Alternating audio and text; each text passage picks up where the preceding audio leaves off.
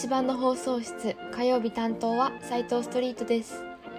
火曜日のラジオは日常にちょっとした笑い豆知識活力をお届けしたい斉藤ストリートがお送りする斉藤ストリートラジオ。略して STST ラジオです。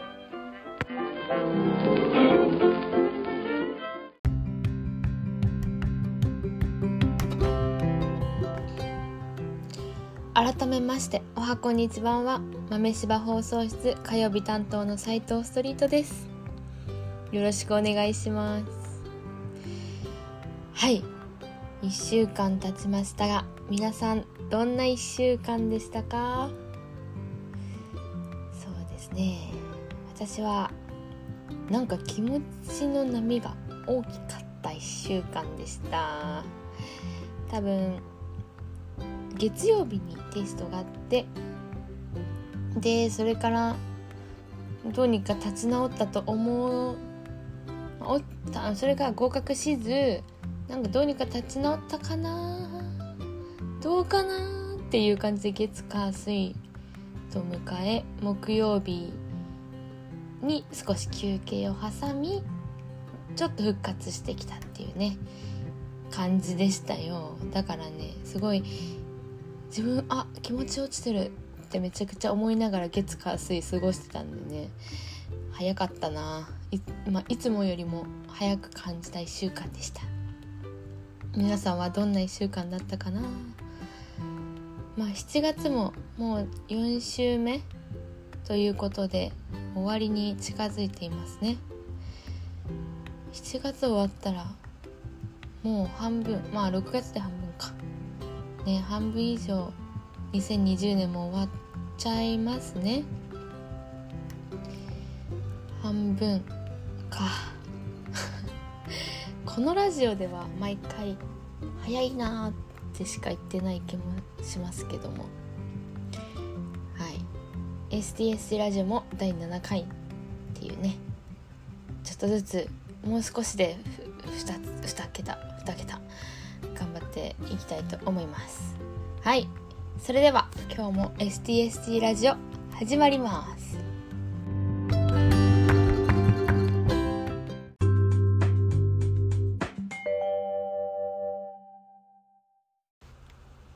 ST ニュース」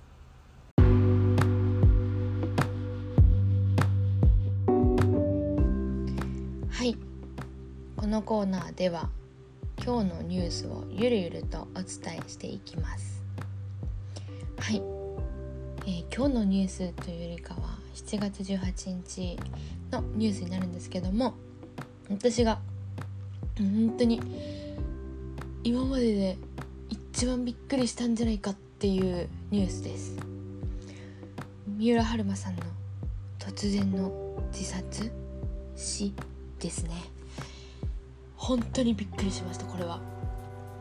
私は車で運転運転しててニュースが流れてきていきなり三浦春馬さんが自殺されたそうですっていうニュースを聞いてうん？みたいな。これはドッキリかな？って本当に疑ってなんかよく分かんなくなった。こんな気持ちニュース見てこんなえ？ってなったの。こんなこねなったのは本当に久々というか初めてに久々に久々です。本当に。びっくりしてましたよ。三浦春馬さんのドラマとか映画とかはめちゃくちゃいっぱい見てたので本当にびっくりしました。三浦さんの死についてはまあいろいろ言われてますけどもまあ実際のところね分かんないのでここでねどうだろうこうだろうっていうもあれなんですけどもすごくですね衝撃的なニュースでしたね。三浦春馬さん皆さんご存知ですか？いや知ってる体で今話しちゃいましたけど彼はウィキペディアではねいっぱいありますよ。情報が。4歳の頃にもう児童劇団のアクターズスタジオで所属して1997年の NHK の連続テレビ小説「あぐり」で子役デビュー。だから97年でもう子役としてデビューされてたんですね。それでそこからはいろんな数多くの作品に出ていますが私の中ではやっぱり2007年の「恋空」は第31回アカデミー賞新人俳優賞を受賞されたりしてますしあとあサムライハイスクールちょっと見てた。2009年10月のやつだったり2010年1月の「ブラッディマンデー」ったあった。だったりえー、いっぱいあるな。2011年大切なことは全て君が教えてくれた月9のドラマ見てました見てました。しあ私見てないんですけどめちゃくちゃみんな周りの周りが大好きだったラストシンデレラ。ね。あと恋空とかもね出てたし「君に届け」そう「君に届け」とかもめっちゃさ多分「君に届け」2回3回ぐらい見たな。そう。でも私のやっぱ中で衝撃的なドラマだったのは僕が僕のいた時間っていうあのフジテレビのドラマなんですけど三浦春馬さんが ALS 筋萎縮性側側索硬化症っていうどんどんその力が簡単に言うと力がこうねなくなってって筋肉がどんどん動かせなくなってって最終的に呼吸もできなくなってそのまま死んじゃうっていうあの病気なんですけどももうこれがすごいあのすっごいイメージに残ってて国試の時に ALS あ三浦春馬さんのドラマだって思うぐらい、うん、めちゃくちゃ残ってた。ドラマですね。こんな多彩いっぱいなねいっぱい出てて。でしかも歌手歌手歌の活動もされてたみたいだし舞台もしてたしすっごい順風満帆って感じですけども。ねいきなりすぎて本当にびっくり。でもそれがやっぱ一番原因となったのが SNS での誹謗中傷がそれがこの死につながることだというね考察というか予想されてるんですけどいや SNS 最近怖いですね。やっぱり。最近でもないと思うんですけどやっぱり芸能人ってなんかあれですね。こう戦に出て鎧何もない状態でどこからともなく矢が放たれてねかわしたいけど全部かわせないって感じのイメージ。だね本当に怖いですね SNS でもまあねすごい人間人間ってか心が優しい人っていうか、うん、ナイーブではないけど全部をこう受け止めちゃう人にとったらもうしんどい場所ですよね 本当に。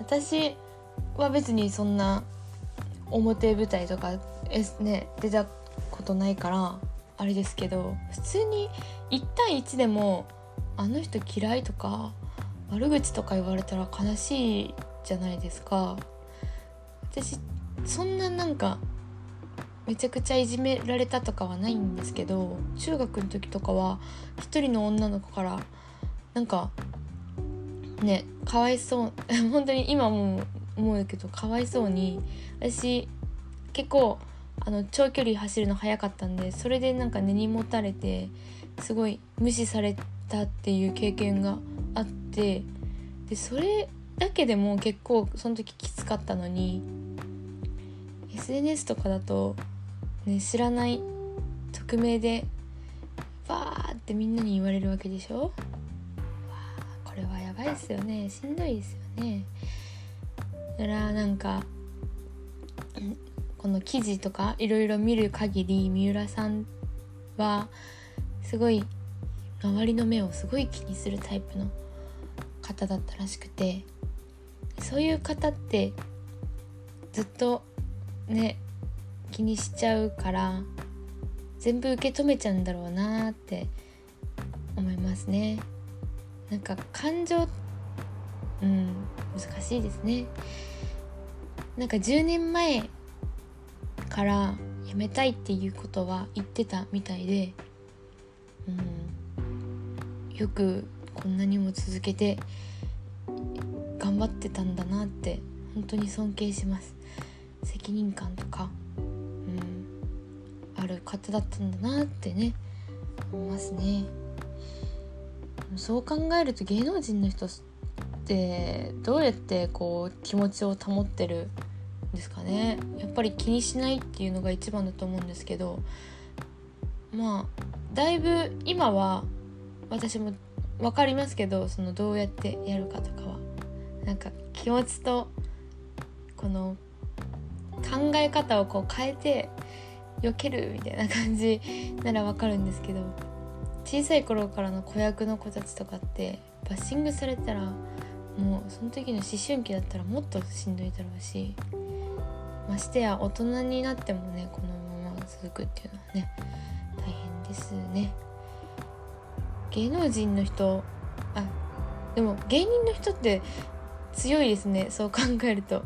あのね名前あの井上さんとかノンスタイルの井上さんとかすごくないですか？あんな気持ち悪いとかねブサイクとか言われてるのに全然気にしてないしなんか 自分の自信あるものに対してえちょっとそれ気持ち悪いとか言われたら普通傷ついてもうねあもう立ち直れんってなってもおかしくないのにもう自分軸がしっかりしてるというか周りはいいけど自分を自分で一番愛しているっていう感じ？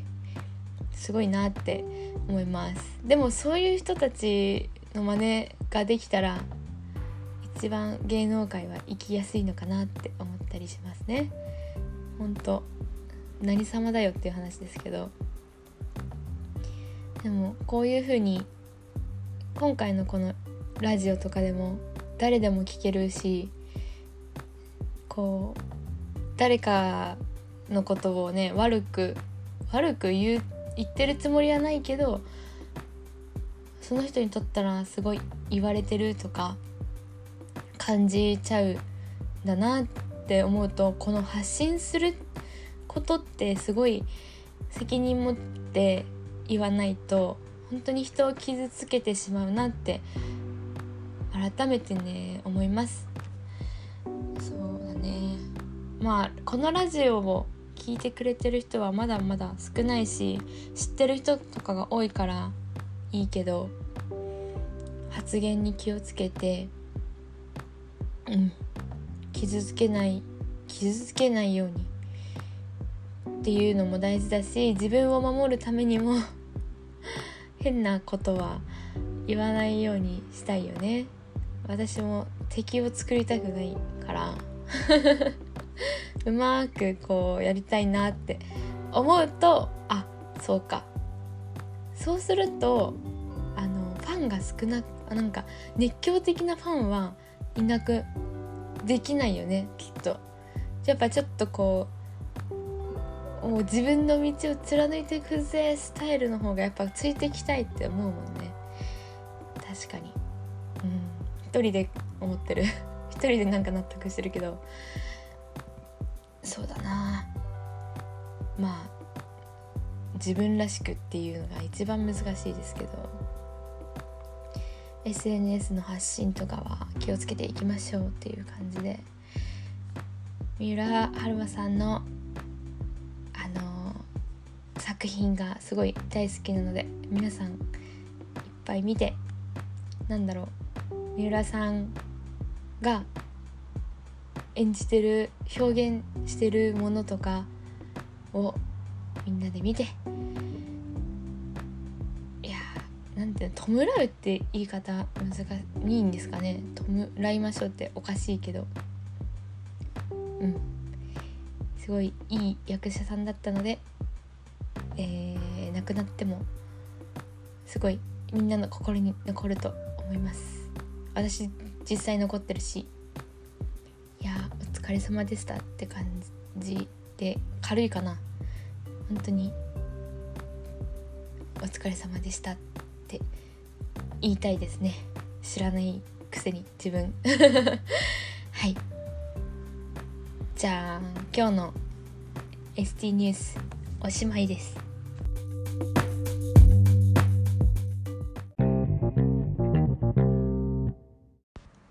斉藤ストリートフリートークコーナー。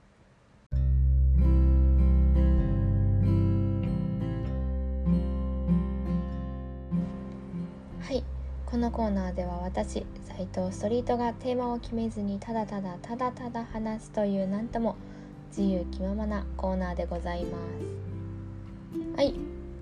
斉藤区のコーナーですね。はい。お疲れ様です。なんで？なんでお疲れ様です？わかんないけど。はい。斉藤区のコーナーで何話そうかなって考えてて。あーって決めたんですよ。あのー、決めたんですよ。はい。あの最近というかある本について私がなるほどねって思ったことをちょっとシェアしたいとお話ししたいと思います。その本は「7つの習慣」っていう本なんですけどこれは私が3年生の実習の時にバイザーの先生があの教えてくれた本なんですけど私がすごいうんその時にねすごいねなんだろうな将来についてめちゃくちゃ不安がってて どういうそう不安がっててで哲学っていうかそう自己啓発本というかそういうのを結構読んでた時期でで実習の先生とかもなんだろう結構そういうのを毛嫌いせずしっかり受け止めてくれる先生でしたのでこの本いいよって教えてもらったのがきっかけでこの本を知りました「7つの習慣」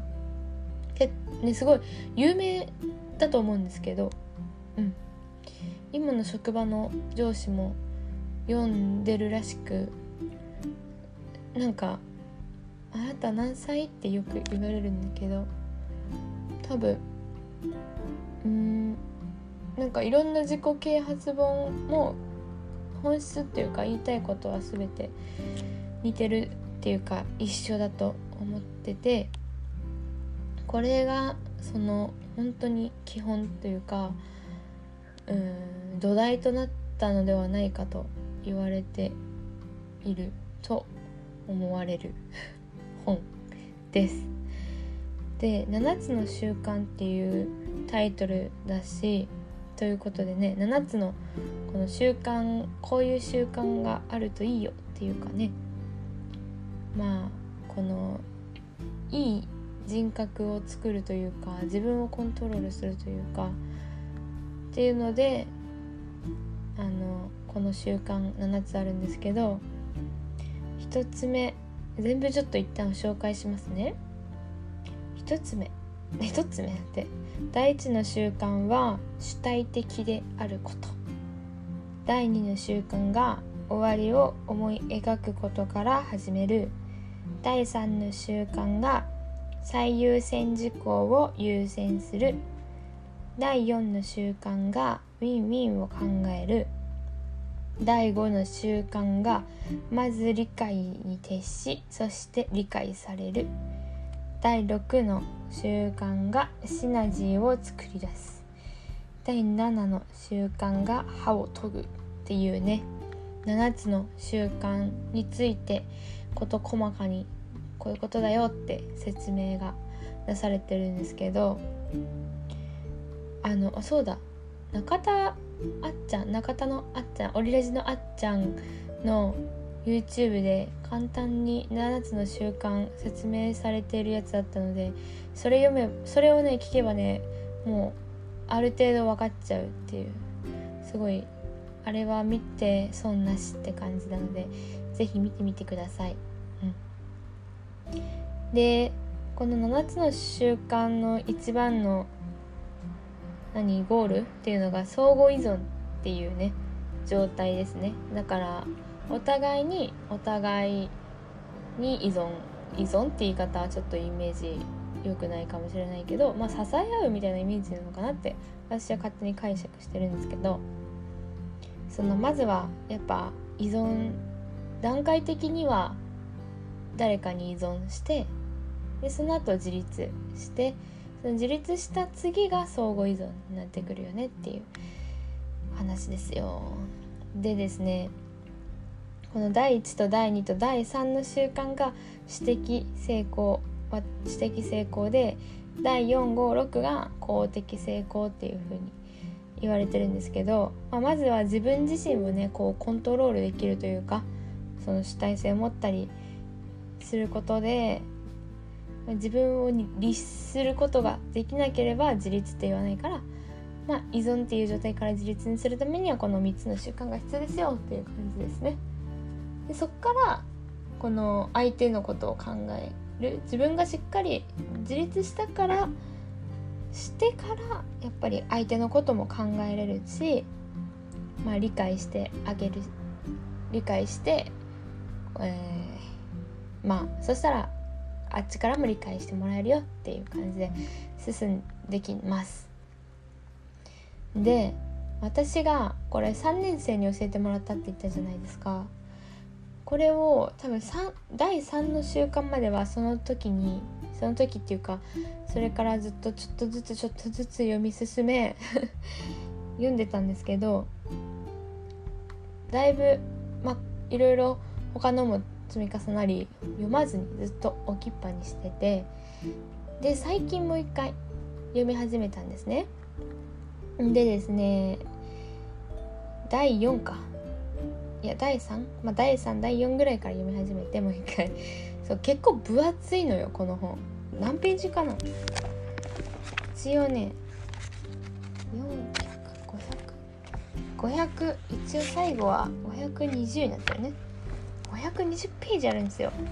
私めちゃくちゃあの読むの早くないからすごいね時間すごいかかるわけでして。はい。なのでゆっくり読んでますけども。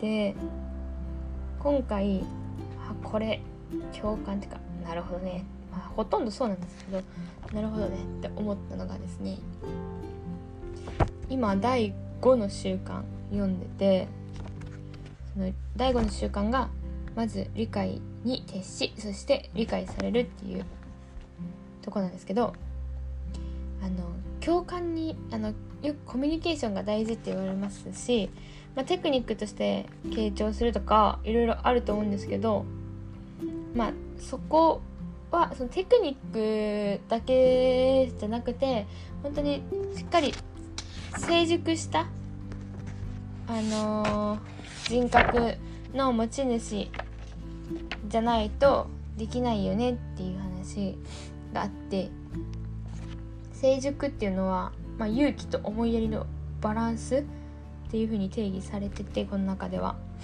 で相手を理解するには思いやりがいりますと。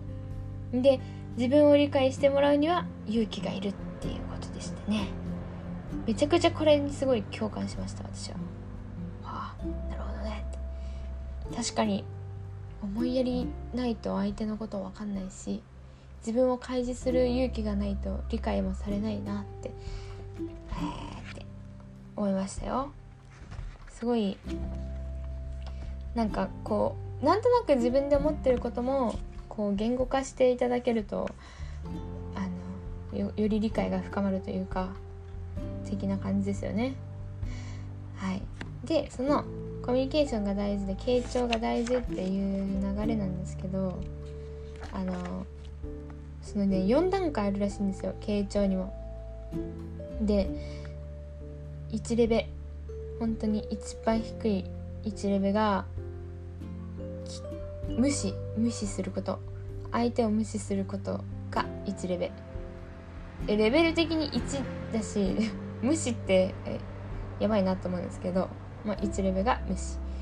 2レベ2レベ？2レベが聞くふりをすること。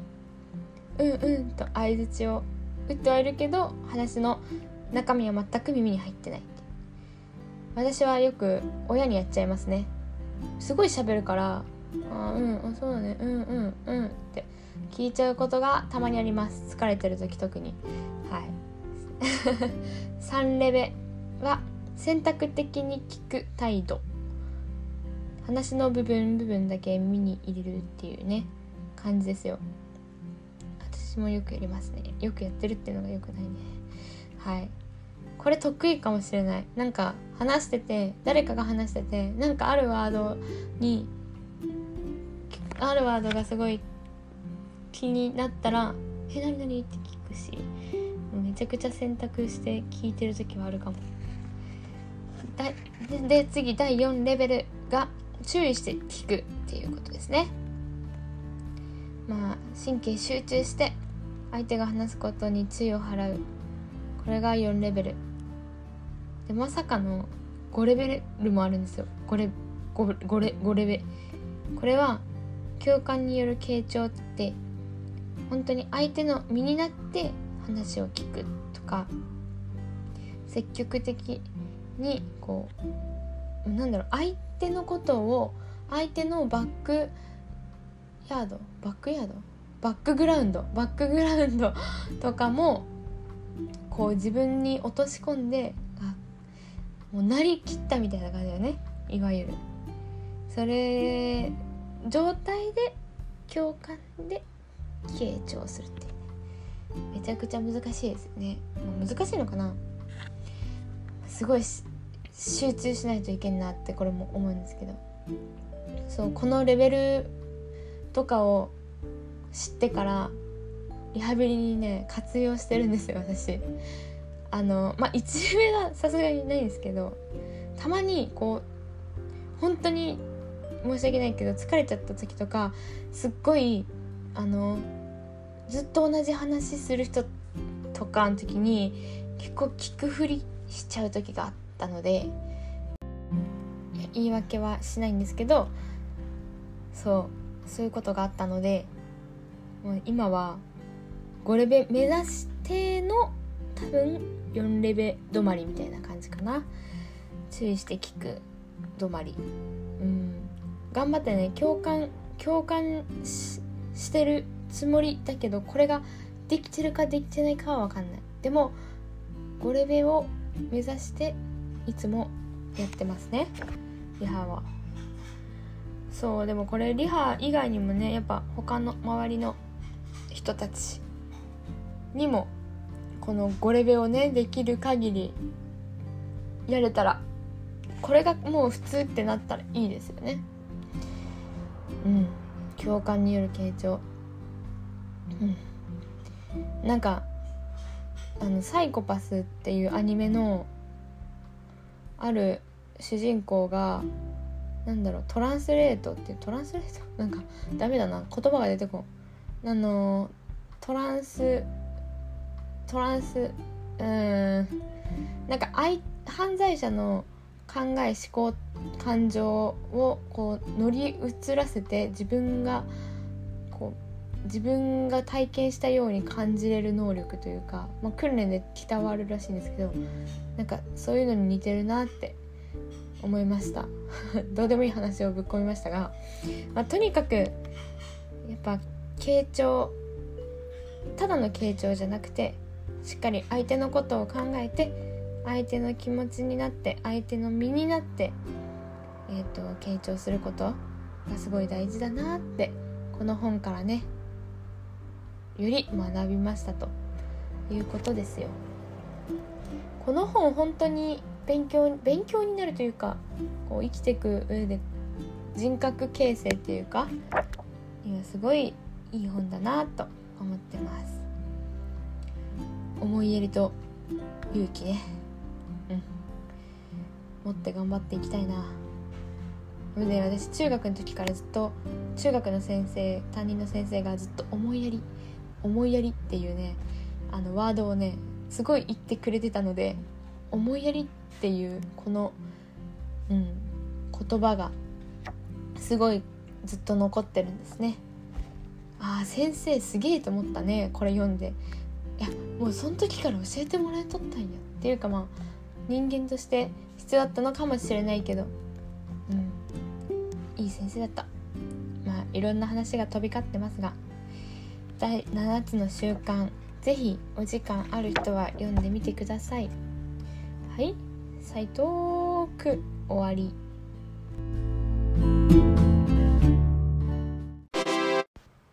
豆知識のコーナー。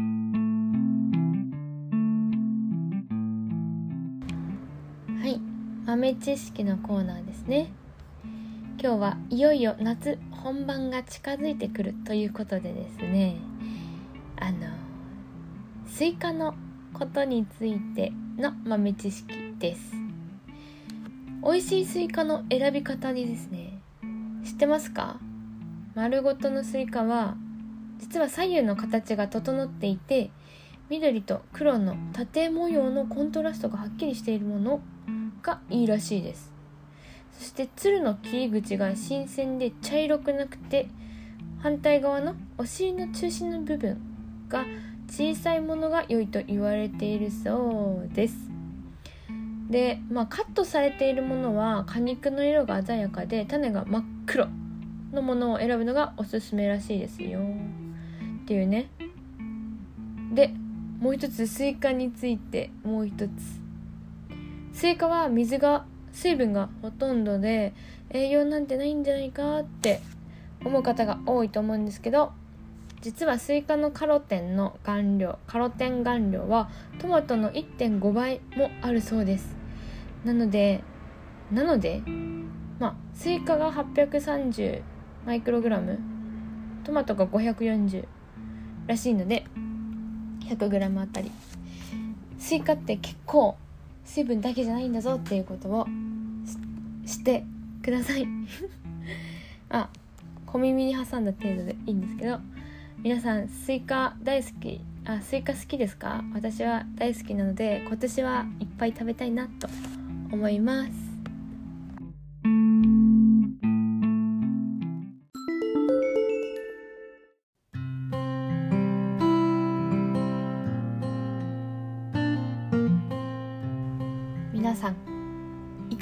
でしょうか？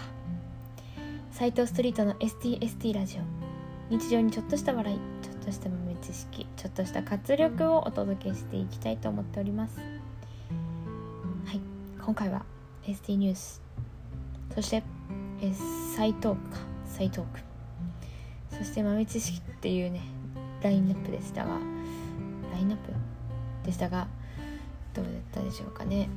ちょっとダラダラダラダラ話しすぎたなっていう反省はございます。はい。今もねダラダラ話してますけど。うん。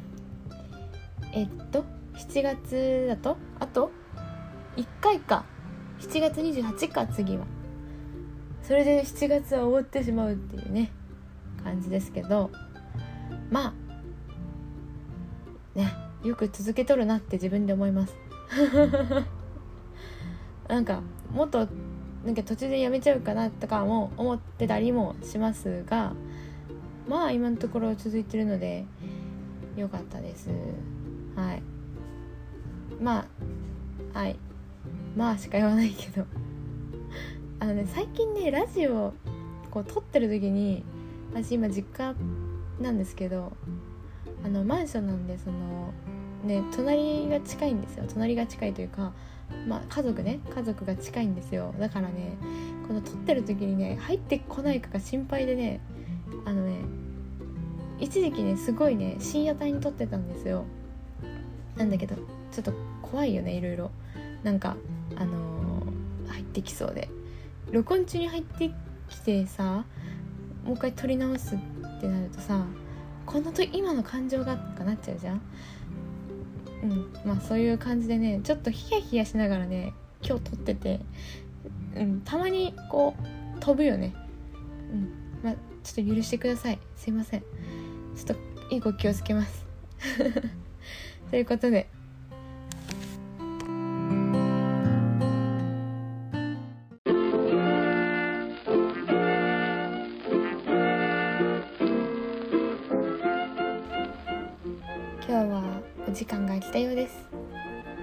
今日も最後まで聞いてくれてありがとうございます。では皆さんの一日が楽しく元気で過ごせますように。また来週。またね。